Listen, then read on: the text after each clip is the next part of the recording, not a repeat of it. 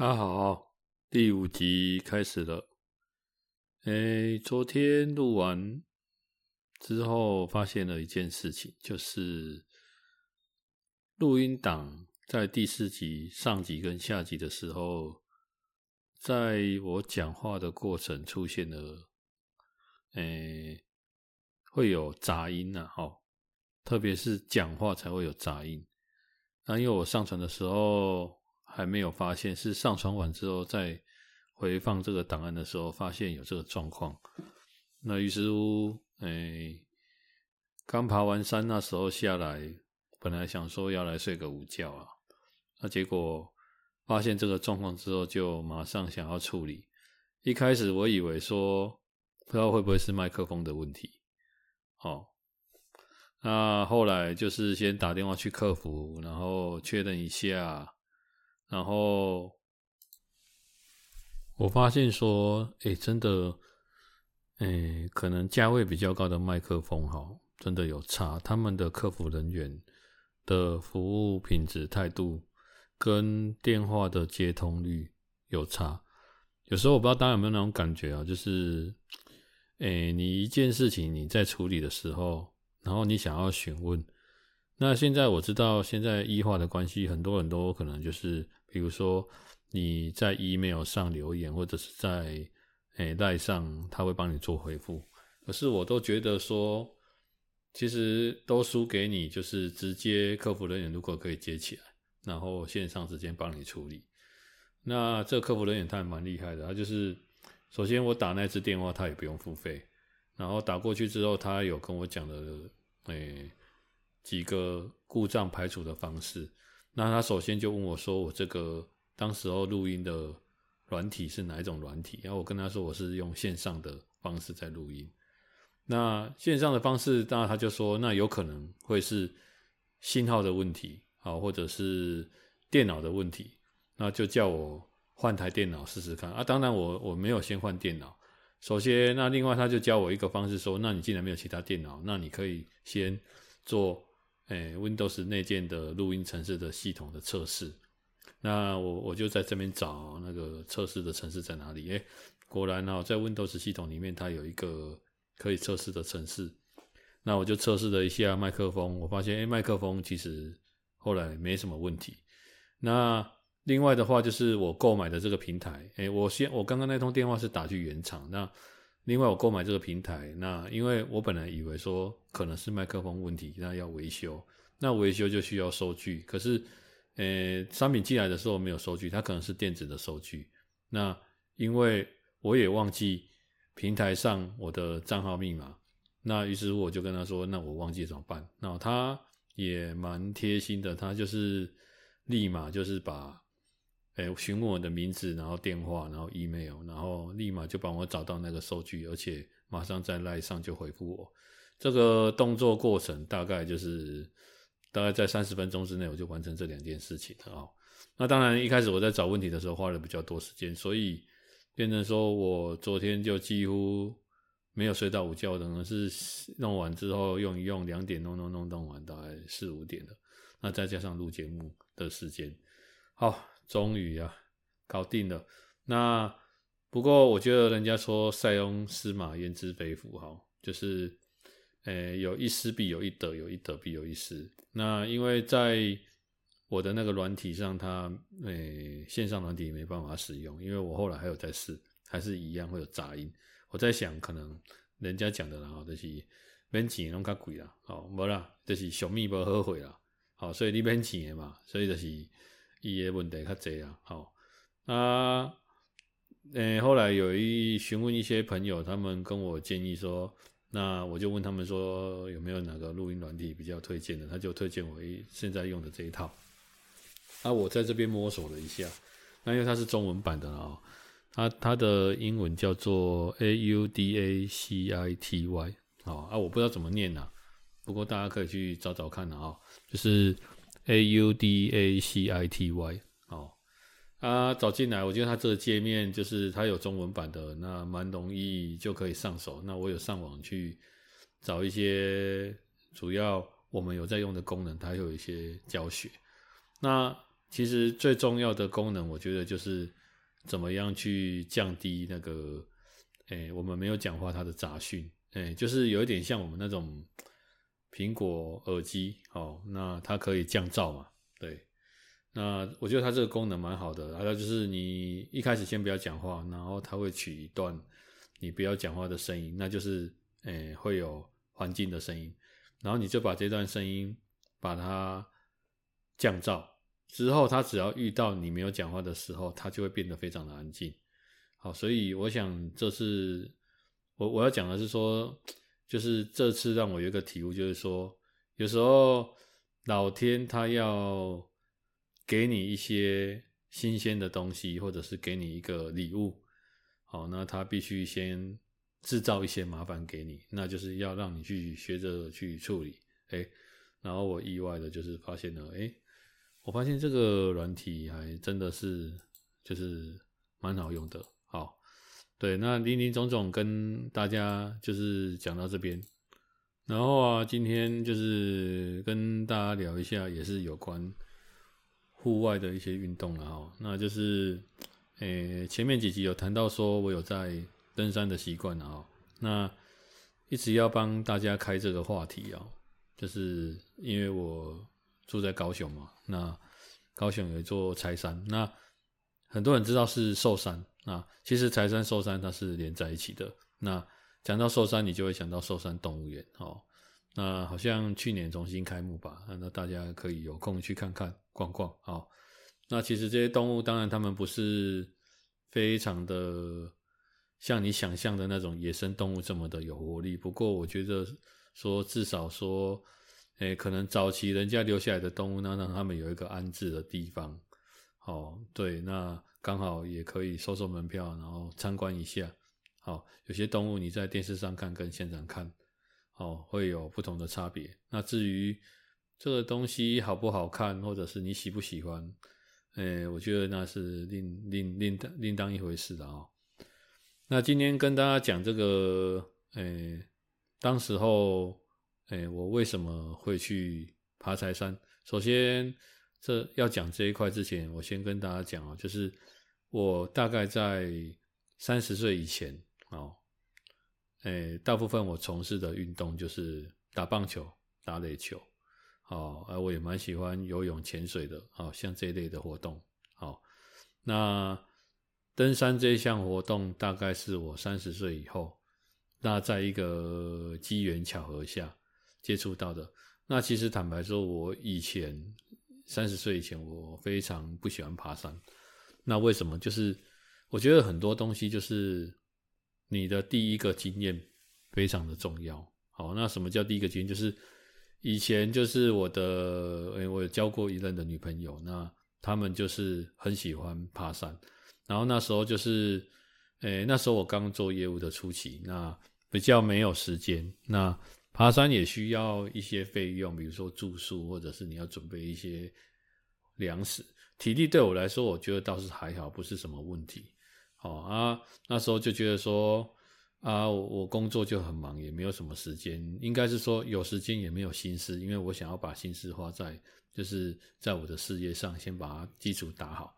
但是因为那时候就是有时候人家在约，你也不好意思说不要出去这样。那那时候就跟他们去爬山。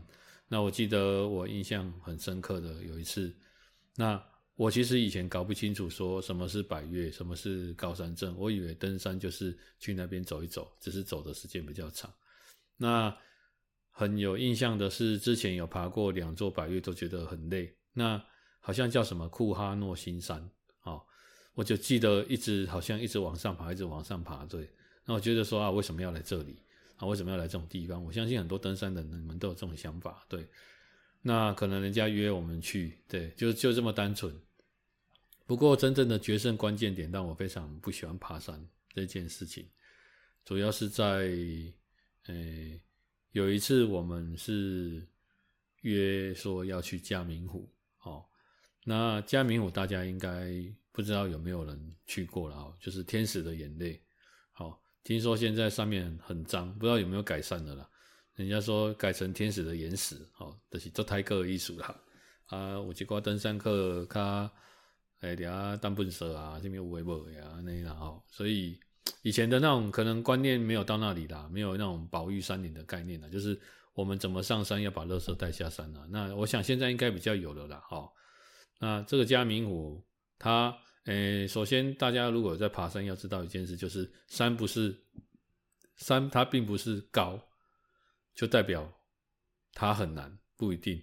有的山没有很高，可是因为它走的人比较少，或者是说它比较原始，或者是说它的行走的过程当中比较崎岖、比较陡，啊，或者是石头路比较多，啊，这种或落差比较大，像这种状况，啊，这种都会增加的难度。所以有时候一个一座可能三千两百公尺的山，会比一座可能四千公尺的山难度来得许多。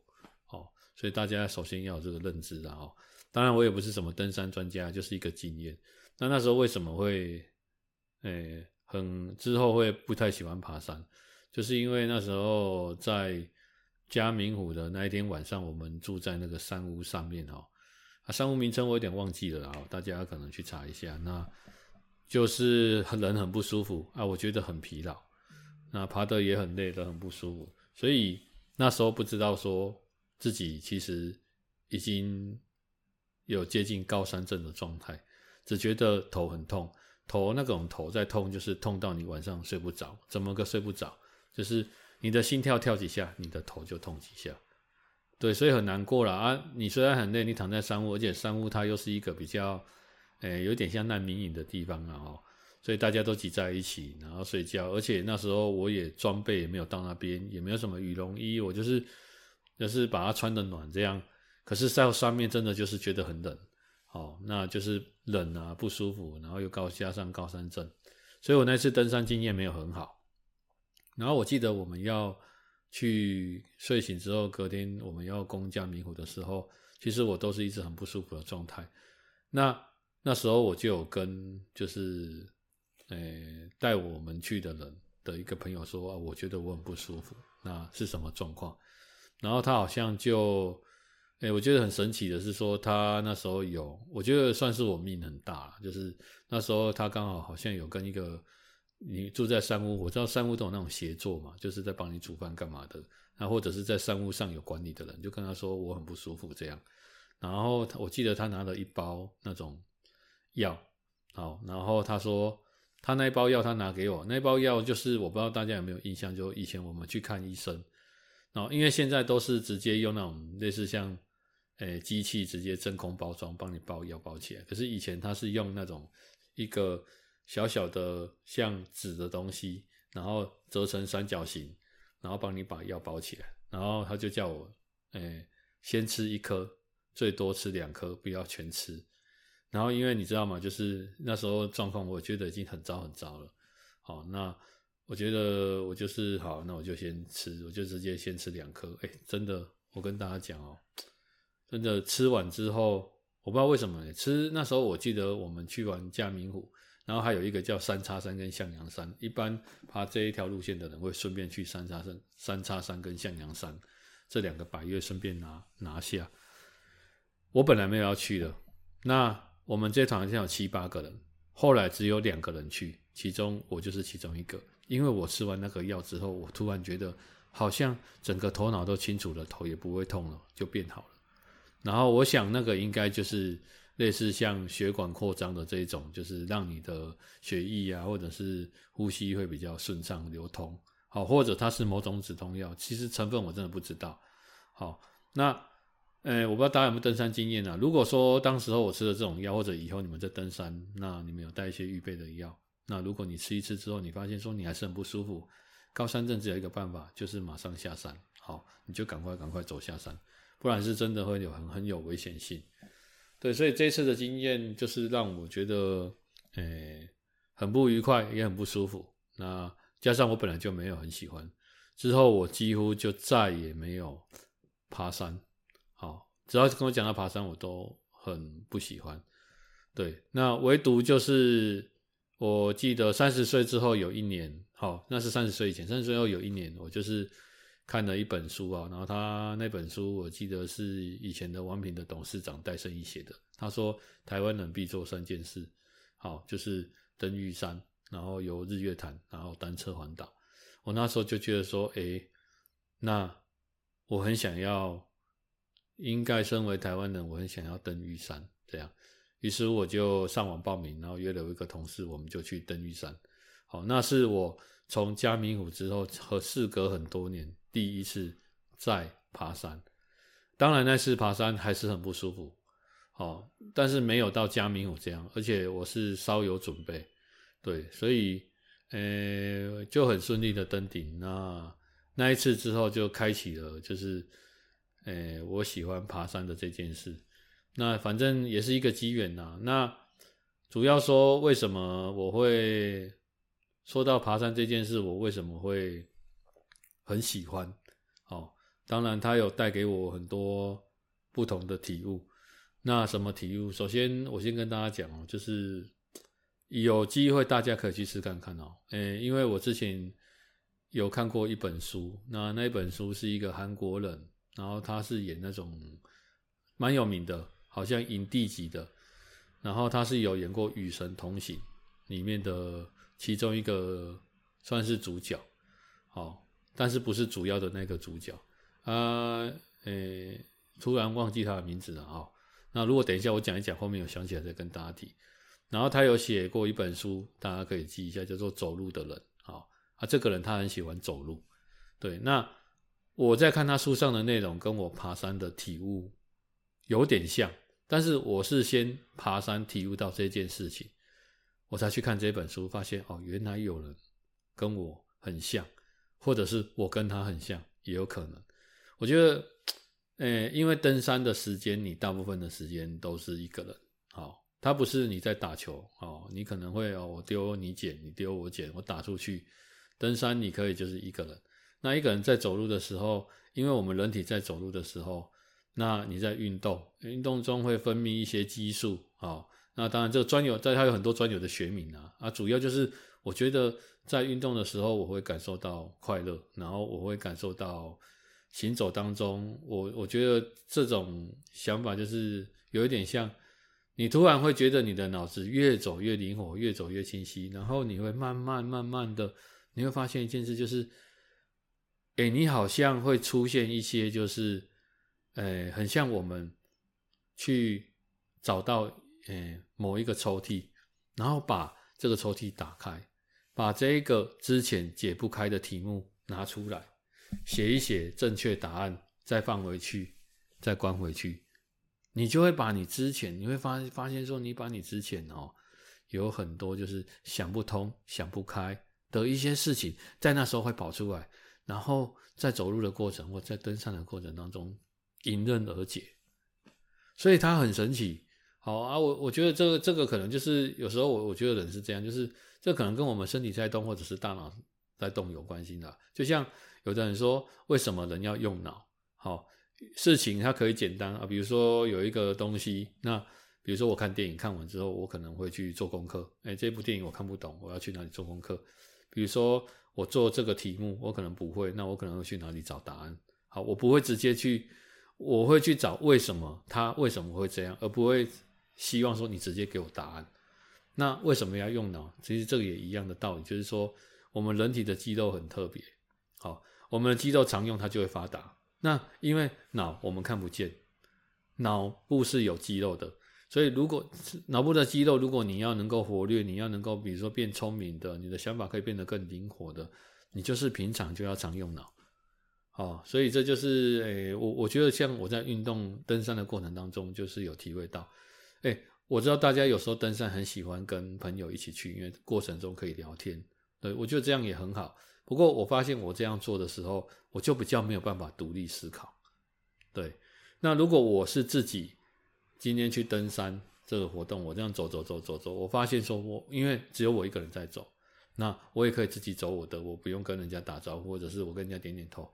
那我其他脑脑脑海里那时候就会冒出很多很多很多的灵感，可能是工作上的，可能是生活上的，可能是我很久很久以前的一些问题，然后我把它解决。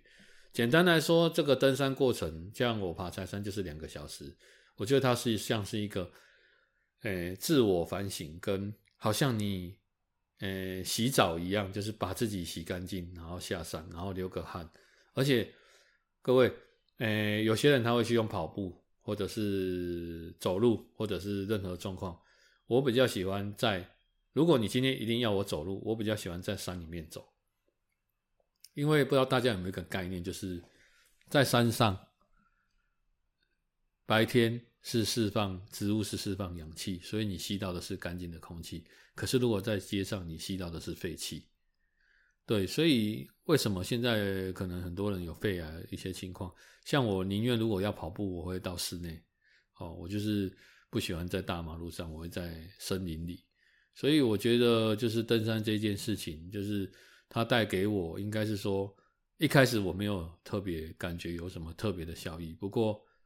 后期它带给我的效益是哦，就很像反刍哦，就是突然有一天你会觉得你体会到它的好啊。不过登山是归登山，那柴山有一个呃有一个团体，它叫做奉茶队，好红茶啦哈，来一个红茶啦，好双手奉上的奉奉茶队啊，他是在干嘛的？简单说就是。诶，我不知道他的历史有多久了，但是我知道说，每次我们上柴山，有三个地方，哦，他基本上都会准备白开水，哦，RO 的哦，或者是诶麦茶，或者是什么仙草、诶青草茶这一类的茶类，冬天可能会有姜母茶这一类的茶类给大家喝。那第一个地方叫做雅座，哦，诶文雅的雅，然后。诶，座位的座，雅座，诶，不是，对，座位的座，啊。第二个地方叫做盘龙，好，盘腿的盘，榕树的榕。第三个地方叫七漫站，好，七，一二三四五六七的七，漫就是藤蔓的蔓，好，七漫站，好，站就是车站的站，好，七漫站，这三个地方。那当时我看，以前我看人家我在爬柴山，就看人家在背背，他这些上面背上去的水。它是从山下有一个奉茶站，那这些的茶水、这些的 RO、这些的工具，应该是过往的这些前辈、这些山友，他们可能，诶，用他们自己的赚的钱，然后大家可能奉献一点，然后做成这个奉茶站。然后山上的水、山上的茶、山上的，比如说，诶，一些。林林总总的东西，包含煮茶的瓦斯跟帮忙煮茶的一些大哥大姐、志工们，全部都是义务性质的，全部都是做公益。对啊，诶，那时候我看到这个，我觉得很酷。好，可是我有去尝试过一次，那我觉得哦，背这个东西很辛苦。我记得我一趟到，诶，一个半小时吧，过程我可能要休息个。六七次，哎，就很辛苦。那那时候是抱持着一种挑战的心情去做这件事，哎，觉得蛮厉害的。但是就是这件事情后来就不了了之。然后后来是这样的，就是大概在四五年前吧。好，那那时候发生的一件事情就是说，有一次我要去捐血，好，结果捐出来的时候。他们，我收到回复说我的血不能用，那因为我身上有某一个指数非常的高，然后他建议就是因为我这血不能用嘛，然后那时候我就想说，人家说捐血是一种健康的行为，就是你一定要身体很健康，你才有办法去捐血。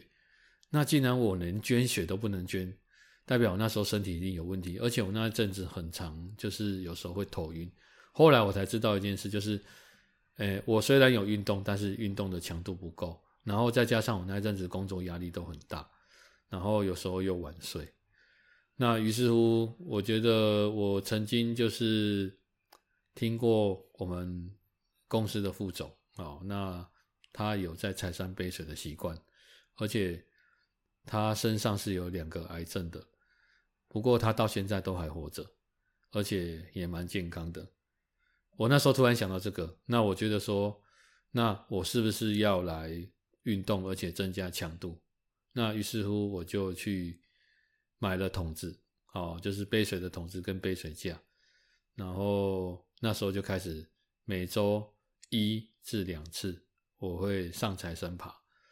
哎，各位真的其实真的蛮神奇的，觉得我觉得不管是春夏秋冬，那我累积到现在大概爬了，我上一次做记录的时候就是已经是一百五十几次了。好，按、啊、你去想哦。一周爬一次，一年才五十二周，所以我持续了三四年左右。那有时候一周我是爬两次。不过这这边我要跟大家讲一件事，就是当时候我在做这项活动的时候，我在负重背水登山。好，其实我是我原先的想法是，我是想要让自己的身体恢复健康。好，那做公益真的是其次。那我觉得说，如果可以做公益，又可以让身体恢复健康，那就是双赢。于是我那时候也有找了我一个，前面有跟他提到我一个马吉德，好，那他刚好那时候的工作是做二休二，那做二休二他又可以刚好，所以他就平常有时间嘛，那我刚好有时间，所以我们大概中间有一百次，好，因为他有一百次了，那我们一百次，我们几乎是不分春夏秋冬。刮风下雨，我们也曾经台风天，两个人背水上山，哦，真的蛮妙的啦。那我我觉得我们很疯啦。那那时候，诶，其实台风天的柴山，因为它有很多的遮蔽，所以其实在爬的过程你感受不到风雨，而是到山顶才会有风雨。其实，诶，虽然是感觉风雨蛮大的，可是其实在爬的过程，而且你是走在步道上面，它那个步道离地面都有一定的高度，哈。嘿，那其实是也蛮安全的啦。好，哎，首先刚刚题外话，为什么讲到步道要跟地面有一定的高度？是因为其实我们登山这件行为，它是如果你没有做步道，你就会踩在原始步道，踩在原始步道其实就是破坏动物它们的路径，会影响到动物的生态。所以现在财山也在呼吁说，早期有一些有一些野生的步道，希望大家尽量不要走，因为他们已经把。步道做得很完善了，希望我们可以顺着步道走就好。好，我看现在的这样的人越来越少了啦。那也大家如果有机会去柴山，尽量不要喂猴子，那也尽量不要带吃的。猴子它本身不是会攻击人的，它不会，它只是想要吃的，好吃的东西，所以它是想要拿吃的，并不是想要攻击你。所以你只要不要引诱它，你不要拿出来，好，那就不会有事。我每次看到有人。就是大叫或尖叫，就知道他一定是拿吃的东西，可能被攻击。可是这件事情，就是每次我去爬柴山，都多少多多少少会看到啊。不过我相信这个早假以时日会改善了。好啊，那时候就是这样爬山、爬山、爬山。我发现说，诶，我觉得，嗯、就是身体的状况有越来越好。那怎样越来越好？就是首先你很明显感受到，爬完隔天其实真的很累，而且。有时候我我我登山完，有时候我走的是比较呃、时间比较长的路线，我通常就是会很疲劳，而且脚很酸。可是我觉得睡了一觉，睡醒之后隔两天，你的精神状况很好，而且你会发现说，你所需要睡眠平常的时间，以前我可能哦每天要睡个七八个小时，可是还是觉得很累。可是现在可能就是呃、睡个五六个小时吧，然后我就会自动起床了。所以我我觉得就是。这些就是你生活上会明显感受到，再来就是你会感受到，你这样有规律的在运动，你的心情会变得稳定。你心情稳定，它就会进而让你的工作的效率会提高，那工作就会变得越来越上手，然后状况就会越来越好。然后你在解决一些问题的时候，因为你的思绪变得很清楚，你就比较容易给出正确的答案。所以我觉得一个人哈，如果他的生活作息不好，他这是一，后面有二三四五六七八就会跟着不好。对，所以我觉得适当的这种，比如说运动啊，然后休息，当然你不要过量了哈，就是因为毕竟负重爬山，它，呃，是它是如果你在短时间，跟比如说一个礼拜你可能七次，哦，那我觉得太多，有可能对你的膝盖负担会很大。可能你会反倒受伤，为什么？因为你去想一件事，你平常的体重如果是五十公斤，你现在加二十变七十，你一天还可以，你你突然变这么重，你的膝盖一定受不了。除非你是慢慢慢慢的增加，比如说你增加二十公斤，可是是用了五年，好，那你的膝盖的强度可以慢慢增加负荷，那你膝盖比较不会受伤。可是如果你是瞬间加上去的，那我的建议就是，呃，我是那时候先以一个礼拜一次这样的方式，所以那时候会参加这个奉茶队，哦，就是主要这件事情。那后来网络也有很多人把这个事情报道出来啊，一些在在在讲这些，因为这是台湾算是我们高雄，我不知道其他的县市好像没有听说过有这种奉茶队，因为大家都会自备茶水嘛，对，那特有的文化，好，所以如果大家说有机会来这个奉茶队，可以看看。那其实我并没有说什么正式的说加入说他们奉茶队，我记得他们有一个群组或者是脸书。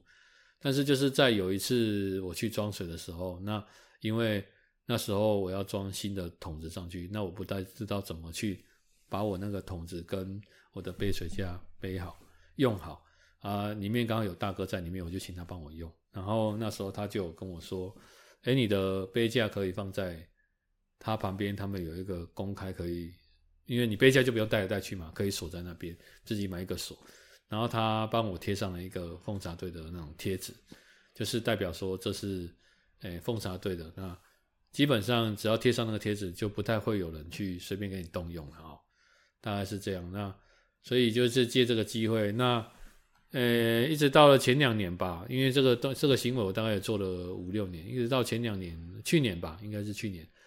然后某一次登山，然后他们刚好奉茶队在做衣服，然后就。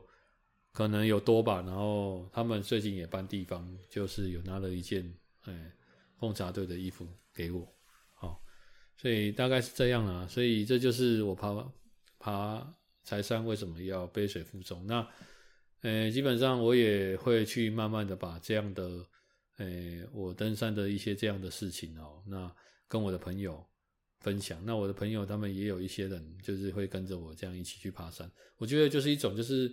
好东西跟好朋友分享的，那就是比如说你遇到东西你觉得很好吃，你会跟你的朋友分享。那，呃、另外跟大家讲一个题外话，有关吃的东西哦。呃、以前登山下来哦，其实山下没有什么东西可以吃，啊，唯独有一间吃到饱的。那那间我是吃过一次，但是我觉得，嗯、呃，他你不会常常去吃吃到饱了，好，所以然后就是。嗯，CP 值没有那么高，我觉得没有那么好吃。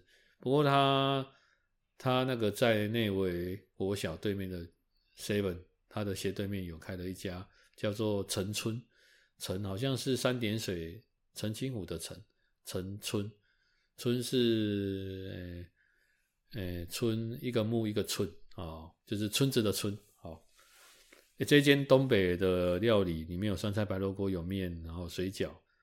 哦，这间真的是我的疗愈食物了啊！每次下山几乎都会过去吃，每除了礼拜一跟礼拜四他休息之外，其他的时间都有开，而且东西真的是蛮好吃的。好，那这我除了登山以外，我也就会带朋友，我们就会有时候会一起过去，然后大家也都其实觉得蛮好吃的了哈。那有机会大家可以去看看。那因为像这种。诶，在爬山啊、登山这种啊，我觉得，呃，因为我有这个登山的习惯，然后我影响我的朋友。那我有一群同学，他们，诶，是公司的同事，那他们可能没有在登山的，那看我在登山，也会跟着我去一起去爬山，然后我们一起去吃东西，甚至我们一起会去挑战百越或者去走一些古道。我觉得这些都是很正面的影响了啊。就是有时候人就是这样啊，就是你喜欢什么，你就真诚的跟大家分享。那有那个机会，好，我们就会固定。那说到这个，在我这个奉茶队，那我除了平常有在杯水之外，另外如果我说可能我要登大山，像我之前去过那个 EBC，就是圣母峰基地，好这种的，好，或者是我最近可能要去爬玉山，或者是我要去爬雪山，我要去爬百岳。我大部分都会在柴山这边做训练啊，比如说今天可能背一趟，好，可是因为最近要，其实你每个礼拜背一趟，它是在维持你的体能，好，那这种体能就是维持住，hold 住。好，那如果说你今天是要去走百越，那你就要在基础的体能训练上再加强。所以我可能就会在越接近的时间，我的训练量会加重。比如说我一天就背两趟，好，可能因为我每次上去下来大概都是一万步，那我可能就是今天就是两万步，好，我的训练就会加大。所以它也是一个很好训练的地方，而且。坦白说，它是一个蛮安全的地方，而且几乎都有人。那我甚至有晚上去登过柴山，但我比较不建议晚上啊，就是，但是那是一种体验呐。那时候就有去爬爬看，觉得我原本以为晚上不会有人，结果我后来发现晚上也蛮多人的哦，只是要带头灯。好啊，晚上会有一些比较奇怪的声音，因为你看的你路看不到。所以你的耳朵会特别敏锐，这个大家应该知道吧？就是眼睛看不到的人耳朵特别敏敏锐，耳朵眼睛看不到、耳朵听不到的人鼻子会特别敏锐啊，这就是很正常的。那之前就是就是这个有关这个财商，就是有结识的一个朋友啦。当然我们不是算很熟，那也是我同学的房客啊。我这个同学他的朋友的房客，应该是这样说。那他是一个蒙古人，好，那就是对，就是那个蒙古人，哎，蒙古人他可能他们就是住在高海拔的地方，那那他们的体能就是非常的好嘛，哎呀，那那时候会认识这个人，就是因为，呃，之前有在讨论说要去，我一个朋友在约我说要去蒙古玩哦，本来是在今年的五月，那当然后来我们就先取消了啊，因为这这一位蒙古的朋友，他本身。他是一个交换学生，然后那时候交换好像因为滑雪，他是因为滑雪这个技能，蛮妙的哦，没有人知道那边可以滑雪，哎，滑雪这个技能而到台湾来做交换学生，在国立体育学院啊，就是林口这间，然后他到这边来的时候，就在这边读书，然后因为他很熟悉蒙古，那所以他有时候他们。放假的时候，他们会回到蒙古，那就有一些体体大的教授会希望说：“哎，你去蒙古，那能不能带我们去？”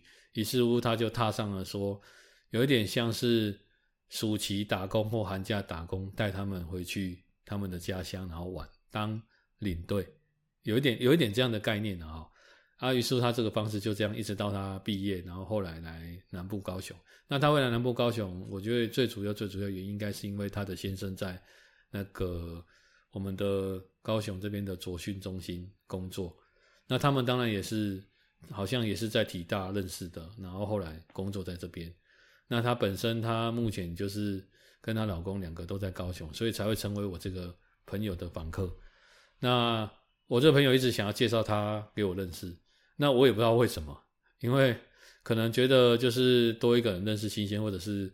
大家可能有共同的兴趣，还是什么什么原因，或者是就是出于很好奇心，还是什么，还是热情，那一直在讲，但是都没有成型。就是再有一次，就是，诶、那一次刚好约到，那我们就去一起去柴山爬山。那在这个过程当中，当然你你认识一个新朋友，而且他又是一个外国人，那基本上他讲中文可以，可是他看不太懂。好啊，听中文也大概 OK，可是会穿插一些英文。那大家知道吗？很妙，这个这位蒙古人啊，他，诶、他会四种语言。他跟我说，除了他们的母语蒙古话之外，他们第二个学的语言是俄罗斯的语言。好，因为他住的地方，他们的家乡非常，因为蒙古很大嘛，他们的家乡是比较偏靠俄罗斯那边，所以变成俄罗斯是第二语言。那第三语言是那个英文，好，所以他英文也蛮不错的。那现在在第四种语言就是我们的中文。哦，所以他会蒙古话、中文、英文，然后还有俄罗斯的语言。我就觉得说，真的，人家说要学语言最好的方式就是环境。哎，我从来没有想过，我就跟他开玩笑说，我也会四种语言。好，台语啊，国语，台湾国语，台湾英文。哦，大家知道台湾英文嘛？啊，台湾英文就是你讲一句中文，中间加一句英文。好，或者是比如说。Mountain people, mountain sea，这就是台湾英文，人山人海。好，我大概就会这样啦。那我们就什么，就跟他乱聊啊，然后聊忽必烈啊，大家知道忽必烈嘛？哦，忽必烈就以前历史课本的，我其实根本不知道他是哪里人呐、啊。哎呀，聊什么苏察哈尔灿呐？哎，苏察哈尔灿就是苏乞儿，好，就是类似这些的。那因为年纪没有差很多啦，那所以聊得也蛮投缘的，然后又有共同的兴趣啊。那也希望说有一天，因为他好像今年他现在这个时间点二月，他好像有先回他的家乡带带一团寒假的，然后好像五月他会再，他好像三月会再回来，然后五月会再回去。好，然后接下来就是七八九月，他就会一直在蒙古开始接团。哎呀，那也就是祝他一切顺利了啊、哦。那这就是我跟他们认识的过程啊。那如果有机会跟大家更新，可能之后有蒙古会有他有再回来，那我们有聊些什么，再跟大家诶细谈这方面哈。那今天跟大家聊到这边，谢谢，拜。